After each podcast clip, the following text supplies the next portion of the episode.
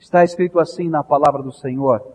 E comendo eles, tomou Jesus o pão e abençoando-o partiu e deu-lhe e disse, tomai, comei, isto é o meu corpo.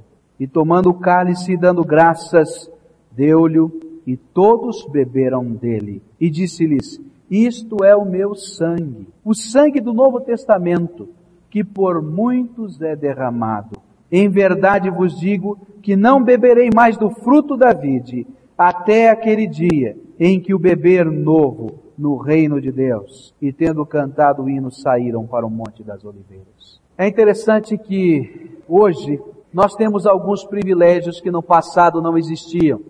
Eu tive a alegria de poder assistir o culto da minha posse na minha casa, na minha televisão, pois ele foi gravado numa fita de videocassete. Algumas pessoas podem marcar momentos importantes da sua vida através de recursos eletrônicos, como uma fita de vídeo, um filme em 8 milímetros, 16 milímetros, fotografias, fitas sonoras, cassete.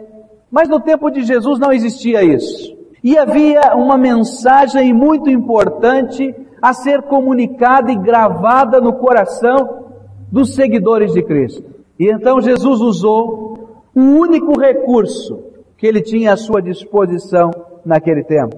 A única maneira que Jesus podia usar para gravar na mente e no coração dos seus seguidores a mensagem principal do Evangelho foi instituir um ritual. E o propósito de Jesus era que, toda vez que a igreja estivesse reunida e celebrasse aquele ritual, aquela mensagem principal do Evangelho fosse gravada fosse estampada, fosse marcada no coração dos seus seguidores. E é por isso que até hoje a Igreja de Jesus Cristo se reúne e celebra a ceia do Senhor, porque ela é uma mensagem gravada de Deus, que precisa ser guardada no nosso coração. Quantas e quantas vezes estivermos repetindo esse memorial, o cerne da mensagem evangélica estará sendo pregado. Mas qual é? Qual era a mensagem principal que Jesus queria transmitir através deste memorial. Quando nós olhamos para os elementos que aqui estão, para toda a história, a história da salvação, descobrimos que a mensagem deste memorial começa com a história do poder do amor. Se há uma coisa que todas as vezes que celebramos a ceia do Senhor deve ficar gravado no nosso coração, é o poder do amor. A história da salvação nos ensina que a grande motivação de Deus para promover a reconciliação do homem consigo mesmo, através da cruz de Jesus, foi o seu amor. Não é isso que a palavra de Deus nos diz? Aquele versículo que todos nós sabemos recitar de cor, não diz que, porque Deus amou o mundo de tal maneira, deu o seu Filho unigênito, para que todo aquele que nele crê não pereça, mas tenha a vida eterna. Qual foi a grande motivação de Deus na obra da reconciliação? Foi o amor. E esse memorial nos ensina o poder do amor. Por amor a nós, Deus se encarnou e Cristo veio a este mundo. Por amor a nós, Cristo morreu na cruz do Calvário. Por amor a nós, Ele ressuscitou e deu-nos a vitória sobre a morte, nos ensina as Escrituras. Por amor, nós fomos chamados de volta a Ele. Por amor, Deus se fez fraco com o homem, limitando a si mesmo. Por amor. A grande história contida nesse memorial é a história do amor de Jesus, do amor de Deus por nós. E esse memorial está aqui para nos lembrar de que Deus nos ama. Que coisa bonita, que coisa gostosa. Cada vez que nós celebrarmos a ceia do Senhor, ainda que o mundo esteja dizendo, ainda que as circunstâncias da nossa vida difíceis, pesadas tantas vezes, estejam nos mostrando coisas diferentes, esta mensagem estará nos dizendo que Deus nos ama. Que gostoso é lembrar do casamento da gente, não é? Os mais velhos, eu acho que tem uma recordação gostosa do dia do casamento. Ah, que dia interessante é este. Eu me lembro que cheguei lá à igreja, cheguei cedo para esperar a minha noiva. E fiquei lá na frente, na sala onde o pastor estava. E eu me lembro que eu não parava de arrumar a gravata e perguntar ao meu pastor, está bem pastor? Estou direito aqui, a minha noiva vai chegar. E eu sabia que ela estaria muito bonita. E começou a cerimônia, tocaram aquela música, os padrinhos entraram. Eu me lembro que eu tremia, mas houve uma sensação toda especial quando abriu a porta lá no fundo e eu pude ver a minha noiva entrando. Eu me lembro até hoje que eu pensei, é a minha princesa que está chegando, né? E essas cenas a gente não esquece mais. São cenas de amor que a gente guarda no coração. A maior cena de amor pelo homem que já existiu na história foi a cruz de Cristo. Mas eu disse que a mensagem era o poder do amor. Não somente o amor. Sabem por quê? Porque Jesus queria que nós nos lembrássemos sempre do amor que Ele tem por nós. E Ele tinha um propósito. Porque o amor de Cristo por nós é poder. Por quê? Porque a palavra de Deus nos diz que é o amor de Jesus que nos constrange. O grande poder do amor de Deus nas nossas vidas, nós que somos crentes, é a motivação. Era a vontade de Deus que quando a sua igreja se reunisse em nome de Jesus e celebrasse a ceia do Senhor e se lembrasse no amor de Deus, motivasse o seu coração a servir ao Senhor, motivasse a sua alma a dedicar-se a Cristo e que o amor de Jesus estivesse assim constrangendo empurrando a continuarmos. Muitos momentos da vida cristã são momentos de desânimo, são momentos de tristeza, são momentos de lutas. Mas o amor de Jesus nos constrange a continuar lutando. O amor de Jesus nos levanta o ânimo e faz com que olhemos para frente em direção da vitória, porque o amor de Cristo é poder que nos empurra para frente. E ao participar da ceia do Senhor, lembre-se disso. Há poder no amor de Jesus Cristo. E o poder de motivar a sua vida, de continuar olhando para frente, de ser impulsionado a servir com alegria ao seu Senhor. Lembre-se do amor de Jesus. Veja o amor de Jesus não somente nesses elementos, mas veja na sua vida, nos instantes difíceis do passado que você já venceu pelo poder de Cristo, pelo amor de Jesus e continue a sua caminhada. Mas esses elementos têm uma outra mensagem gravada, não somente a mensagem do amor de Cristo, mas tem também a mensagem do poder interior. Jesus usou de um simbolismo muito interessante.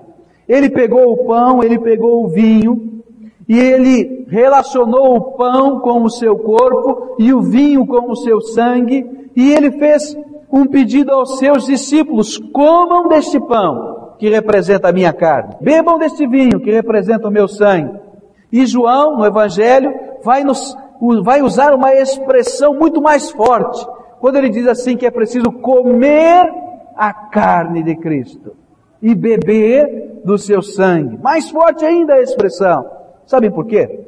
Porque quando nós comemos alguma coisa, aquilo que comemos se torna parte de nós. O alimento que eu como ele passa pela digestão no meu corpo, pelo estômago, pelo intestino, os seus elementos essenciais são absorvidos e eles passam a ser parte de mim.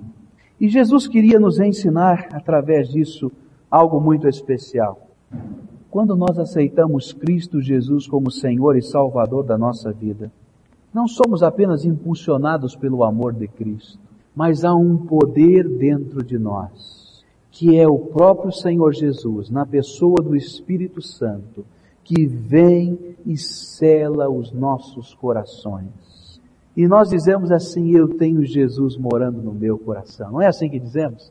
Não só assim que os nossos, não é assim que os nossos filhos dizem, ah, eu já aceitei Jesus, ele mora aqui dentro do meu coração. É exatamente isso que estamos lembrando aqui.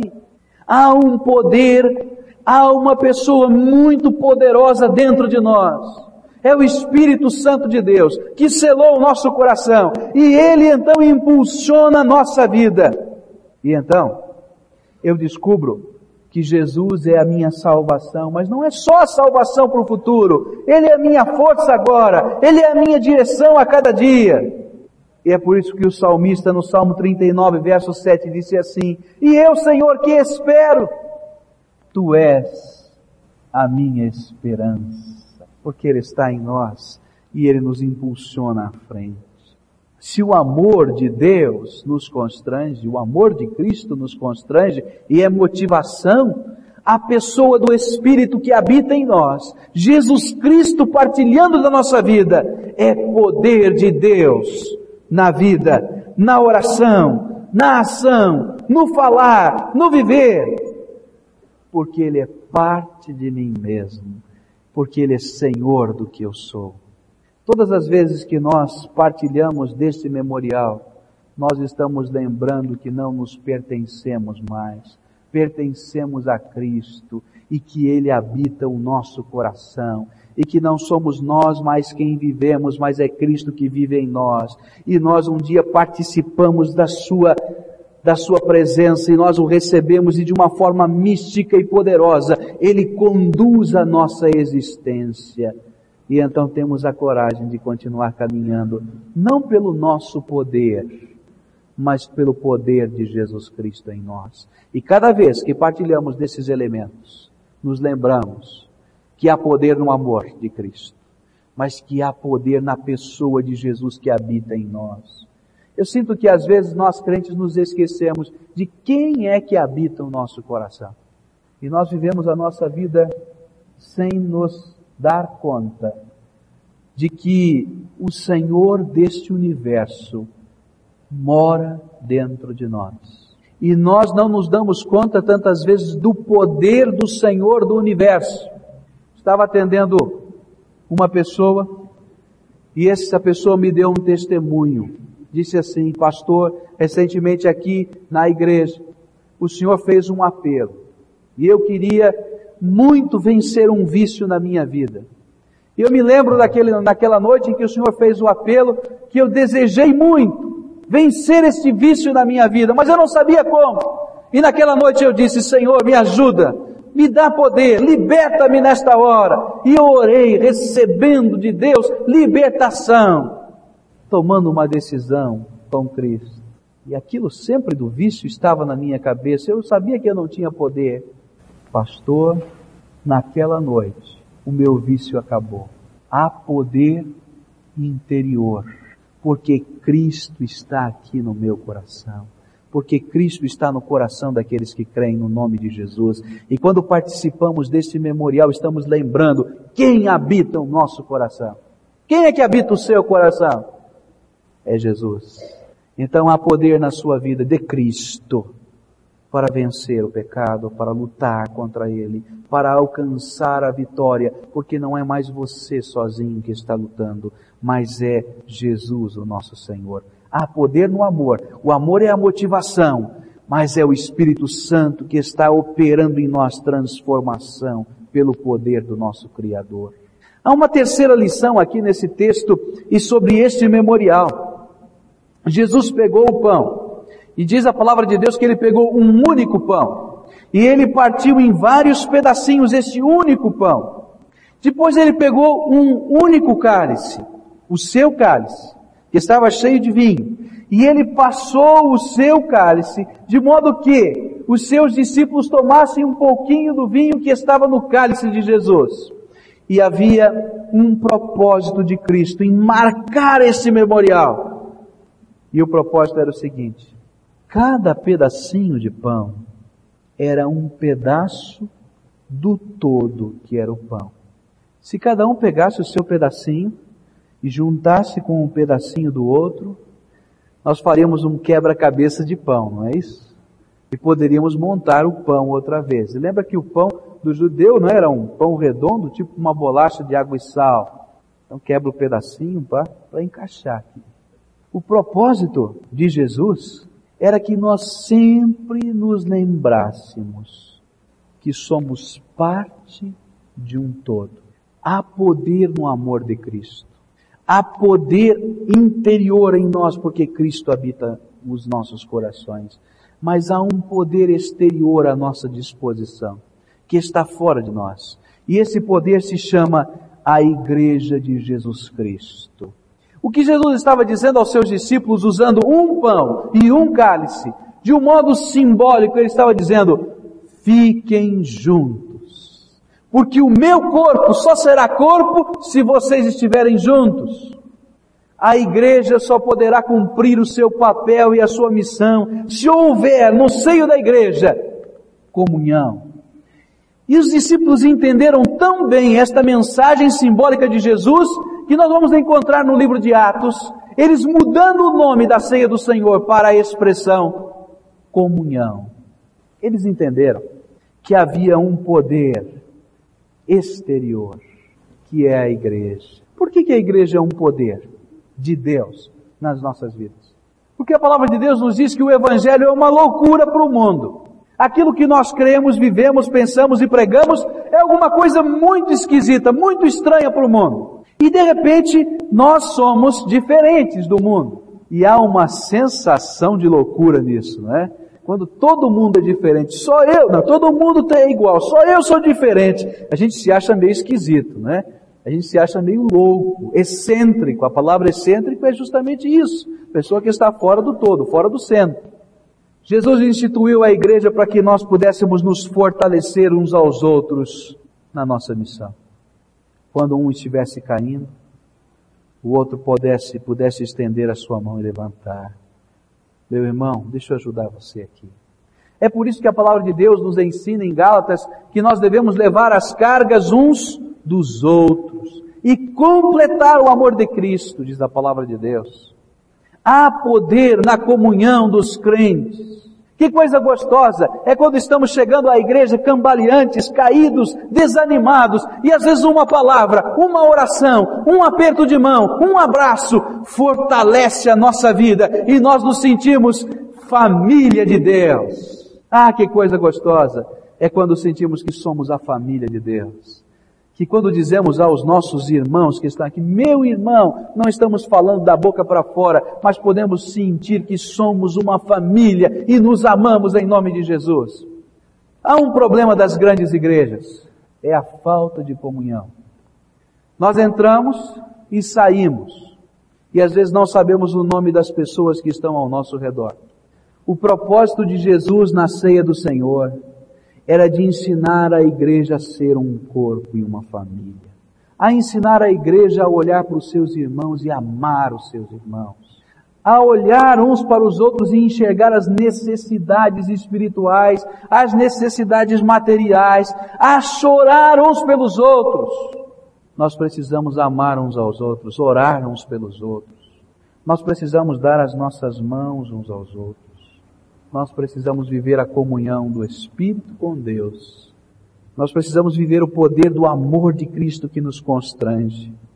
Mas nós precisamos do poder da igreja, que é esta comunhão espiritual da família de Deus. E se nós não abrirmos os nossos olhos para isso, uma parte da nossa missão aqui na terra não estará sendo completada porque é propósito de Deus que uma grande igreja ou uma pequena igreja seja uma família de Deus. Onde a graça, o amor, a comunhão do Espírito, a alegria, o respeito mútuo cresça. Ah, eu estou feliz com aqueles grupos de oração. Que bênção, porque unidades pequenas estão se reunindo para orar uns pelos outros, para sofrer uns com os outros.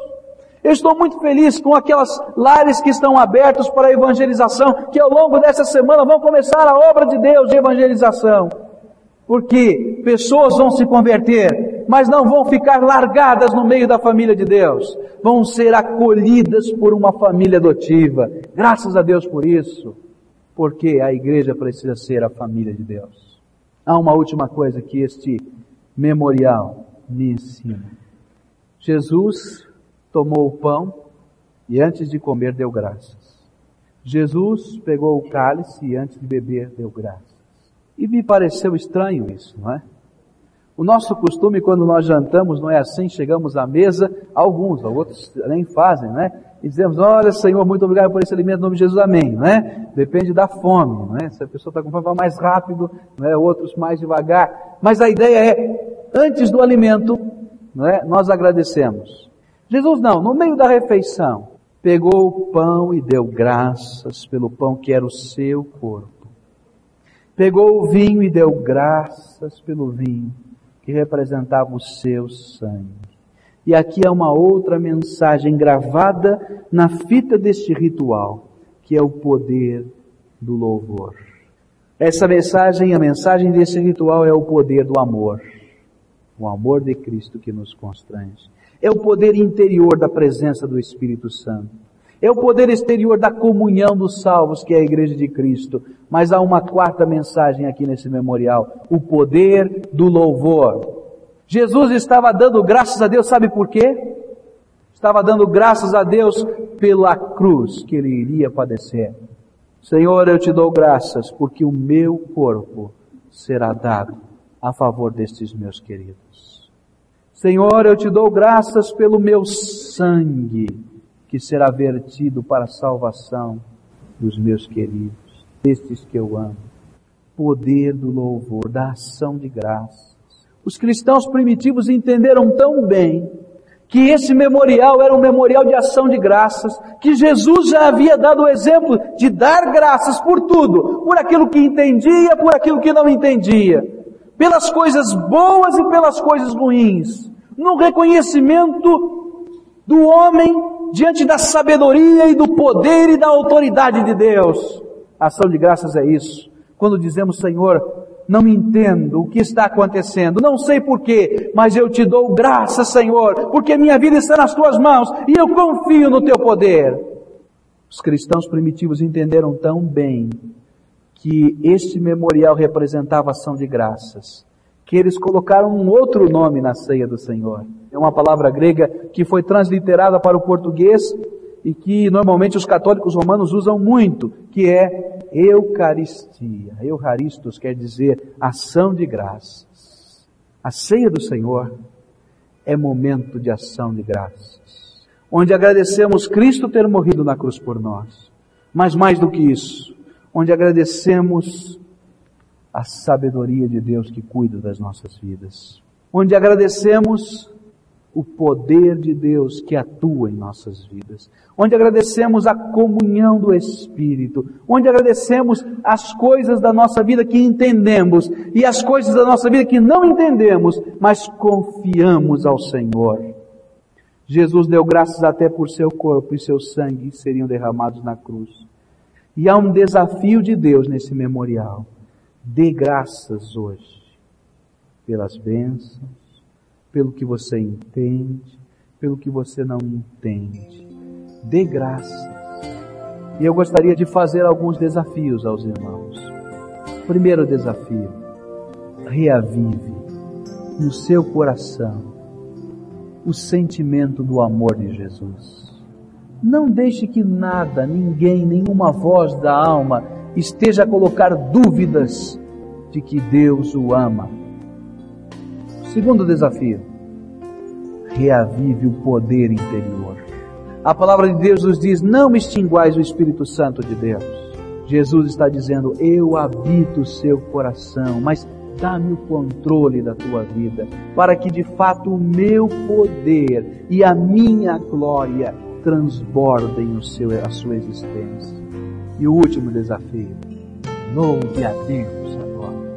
Dê graças ao Senhor por aquilo que você entende e por aquilo que você não entende, que é coisas que nós não entendemos. Mas diga, Senhor, eu não entendo, mas confio na tua graça, Senhor, confio no teu poder. E eu louvo ao Senhor porque o Senhor há de cuidar e tem cuidado da minha vida.